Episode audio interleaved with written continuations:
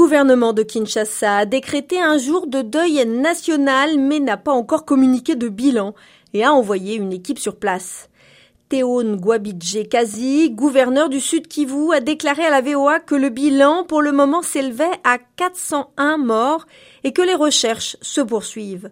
Au pied des collines du territoire de Calais, sur la rive ouest du lac Kivu, frontalier du Rwanda, la boue et des pierres ont recouvert tout un quartier où il y avait auparavant des maisons, des écoles et un centre de santé. Les rivières ont débordé et tout emporté sur leur passage. Les villages de Bouchouchou et Nyamukoubi ont été inondés jeudi après des jours de pluie torrentielle qui ont provoqué des glissements de terrain. L'Agence humanitaire des Nations Unies a déclaré dimanche qu'au moins 270 morts ont été confirmés et que plus de 300 personnes manquaient à l'appel.